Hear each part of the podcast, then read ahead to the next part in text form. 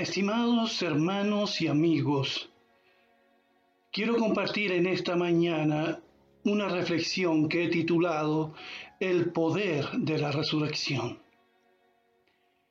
Llevo muchos años predicando acerca de la muerte y resurrección de Cristo. Este es uno de los temas que más me apasiona. Todos los temas que plantea la Biblia son importantes pero este brilla con luz propia.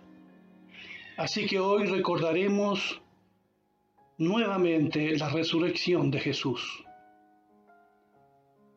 ¿Te encuentras en un callejón sin salida? ¿Miras a tu alrededor y sientes que no hay esperanzas? ¿Temes morir? ¿Has sufrido la pérdida de un ser querido últimamente? Entonces necesitas ir a la tumba vacía de un tal Jesús de Nazaret, el Hijo del Dios viviente. Después de que bajaron de la cruz el cuerpo sin vida de Jesús y lo pusieron en un sepulcro, sus enemigos convencieron a Pilatos, el gobernante romano, para que pusiera una guardia a la entrada de la tumba la que ya estaba clausurada con una roca. Habían escuchado que Jesús había prometido resucitar y aunque ellos, los enemigos de Cristo, no lo creían, temían que sus discípulos robaran el cuerpo de Jesús. Para ellos la tumba vacía significaría un gran desastre político. Mateo 27, 66 dice, entonces ellos fueron y aseguraron el sepulcro, sellando la piedra y poniendo la guardia. Esta no era cualquier guardia, era una guardia romana. Cada soldado era una verdadera máquina de guerra. Protegería la tumba con su propia vida. Nadie se hubiese atrevido a desafiar la guardia que custodiaba la tumba donde Jesús fue puesto. Además, la roca que cubría la entrada era muy grande y pesada. Todo parece un exceso, ¿verdad? El cuerpo muerto de Jesús no podría ir a ninguna parte. Al menos eso pensaban casi todos. Pero ese domingo, en la mañana, muy temprano la promesa de Jesús se cumplió y Él se levantó en el poder del Espíritu Santo de entre los muertos. Ningún enemigo podía derrotar a Jesucristo, ni la muerte, Ninguna guardia romana, ningún líder político ni religioso, ni el mismo Satanás iba a impedir que Jesús, el Hijo de Dios, regresara de la muerte victorioso como lo había prometido. Nuestro Señor Jesucristo derribó las cadenas de la muerte y se convirtió, según la palabra de Dios, en el primogénito de la resurrección. Pilatos pensó que podría retener a Jesús en la tumba, pero no existe poder alguno capaz de impedirlo, aunque todos los ejércitos del mundo hubieran custodiado la tumba de Jesús, hubiera sido imposible mantenerlo allí. Lucas capítulo 24, verso 1 al 9 describe de esta manera el día de la resurrección. Dice así, pero el primer día de la semana, muy temprano, las mujeres regresaron al sepulcro. Llevaban las especies aromáticas que habían preparado. Como se encontraron con que la piedra del sepulcro había sido quitada, entraron, pero no hallaron el cuerpo del Señor Jesús. Mientras ellas se preguntaban qué podría haber pasado, dos hombres con vestiduras resplandecientes se pararon junto a ellas. Llenas de miedo se inclinaron ocultando su rostro, pero ellos les dijeron, ¿por qué buscan entre los muertos al que vive? No está aquí, ha resucitado. Acuérdense de lo que les dijo cuando aún estaba en Galilea.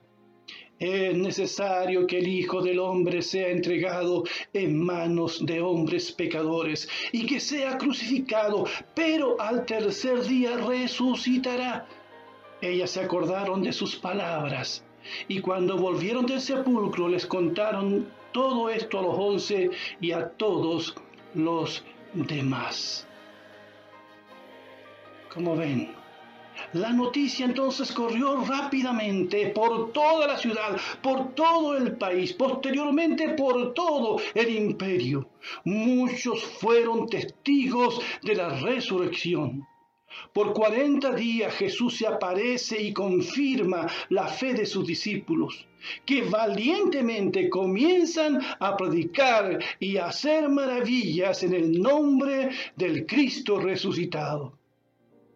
Nada cambió tanto la actitud de los discípulos como comprobar por sí mismos que Jesús estaba vivo.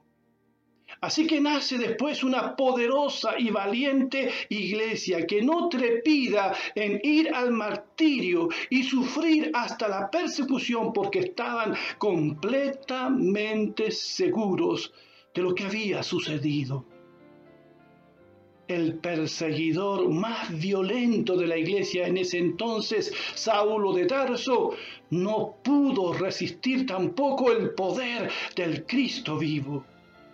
Y muchas personas como él fueron transformadas. Y hasta el día de hoy, Miles y millones de personas se han encontrado con Cristo, sus vidas han sido cambiadas, sus pecados han sido perdonados porque Él vive por los siglos de, los siglos. Y esa es una de las mayores evidencias de que Él vive y vive para siempre. Los enemigos de la fe tanto judíos como romanos, religiosos y políticos, no pueden negar lo que es tan evidente. Mienten, amenazan, sobornan para detener la propagación de esta verdad, pero les es imposible. Y empiezan a surgir varias teorías para negar la resurrección de Cristo. La teoría del cuerpo robado, del desmayo, o sea que Jesús no murió, sino que se desmayó en la cruz. La teoría del cuerpo reubicado, que esa no era la tumba. La teoría de la alucinación. La teoría de la resurrección espiritual muchas teorías, pero Cristo resucitó literal y físicamente para alegría de los que creen. Por eso hoy, amados hermanos y amigos, por eso hoy adoramos a Dios y se le adora en todo el mundo. Por eso hoy tenemos comunión y oramos los unos por los otros porque Cristo vive. Por eso hoy estudiamos la Biblia. Por eso hoy vivimos esta maravillosa vida cristiana. Porque Él vive. Por eso en esta mañana hemos estado orando a un Cristo que vive. Bendito sea su nombre para siempre. Por eso esta iglesia Alianza Cristiana y Misionera de Peñalolén está viva, como todas las iglesias que proclaman a Cristo y el poder de la resurrección. Por eso hoy estoy aquí predicando con tanta convicción. Por eso, a pesar de lo que cada uno de ustedes pudiese estar pasando, tenemos paz en el corazón, tenemos seguridad y esperanza en el Señor que venció la muerte. En pleno siglo XXI, nadie puede ocultar la verdad de que Jesucristo está vivo. Nadie puede negar el Evangelio. Este se sigue predicando en todo el mundo, porque ese fue también el deseo de Jesús ideologías ateas, materialistas, Gobiernos extremistas, tanto de izquierda como de derecha, han querido detener el avance del reino de Dios y de su iglesia, pero ha sido imposible. Algunos han proclamado la muerte de Dios. ¡Qué atrevimiento! Otros han, han deseado el fin de la iglesia. Pero hasta el día de hoy recibimos testimonios que aún en países cerrados al Evangelio, Cristo se sigue glorificando y muchos están respondiendo a la fe a una costa de sus propias vidas, porque han tenido un encuentro no con alguien que descansa en una tumba en Jerusalén, sino con un Cristo vivo y todopoderoso. Amigo, amiga que me estás escuchando en esta mañana, ¿conoces tú el poder del Cristo resucitado? Podemos experimentar la presencia de Dios en, nuestras vidas. Ahora mismo, si nos decidimos a venir con fe a aquel que es el autor de la vida. Quizás tienes miedo de morir. Lamentablemente esta pandemia se ha llevado la vida de millones en el mundo. Pero el rey David dijo de aquel que volvió a la vida lo siguiente, aunque ande en valle de sombra de muerte, no temeré mal alguno, porque tú, tú estarás conmigo. Un poema de Minnie Lois Askin, escrito en 1908, dice en parte lo siguiente.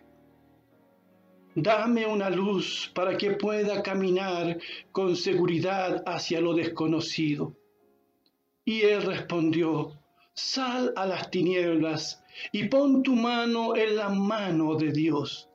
Eso será para ti mejor que la luz y más seguro que un camino conocido. Así que salí y encontrando la mano de Dios, anduve alegremente en la noche y me llevó hacia las colinas y el amanecer en el solitario oriente. Así es. Si ponemos nuestra mano en la mano del resucitado, aunque andemos en valles de sombra de muerte, no temeremos. Es posible que hayas vivido fracaso tras fracaso es posible que en este momento te sientas como aquellos dos que en, el, eh, que en el domingo de la resurrección, sin saber todavía que Cristo había vuelto de la tumba, se sentían frustrados, sus esperanzas rotas y estaban muy, pero muy tristes. O quizás te sientes vacío. Tienes de todo para vivir, pero ya no quieres vivir no le encuentras significado ni sentido a esta vida. Amigo, amiga, necesitas con urgencia una brújula que te guíe en este mundo incierto y en la eternidad. Necesitas con urgencia entonces conocer al autor de la vida, a aquel que dijo, yo soy la resurrección y la vida. El que cree en mí, aunque esté muerto, vivirá. Vivirá. El año pasado vivimos la partida de Alexis. Otros hermanos y hermanas también han partido a la presencia de Dios, como Silvia hace unos días. Pero nuestra firme esperanza y convicción son las palabras de Jesús. Yo soy la resurrección y la vida. El que cree en mí, aunque esté muerto, vivirá. Por eso quiero terminar declarando las palabras de Pablo a los tesalonicenses en el capítulo 4, versos 13 y al 18, que son palabras de esperanza y de consolación para todos nosotros. Hermanos, dice, no queremos que ustedes se queden sin saber lo que pasará con los que ya han muerto, ni que se pongan tristes como los que no tienen esperanza. Así como creemos que Jesús murió y resucitó, así también Dios levantará con Jesús a los que durmieron en él. Les decimos esto como una enseñanza del Señor. Nosotros, los que vivimos, los que habremos quedado hasta que el Señor venga, no nos adelantaremos a los que murieron sino que el Señor mismo descenderá del cielo con voz de mando, con voz de arcángel y con trompeta de Dios. Y los muertos en Cristo resucitarán primero. Luego nosotros, los que aún vivamos y hayamos quedado, seremos arrebatados juntamente con ellos en las nubes para recibir al Señor en el aire. Y así estaremos con el Señor siempre. Por lo tanto, termina diciendo, anímense unos a otros con estas palabras. Que así sea un abrazo. Que Dios les bendiga.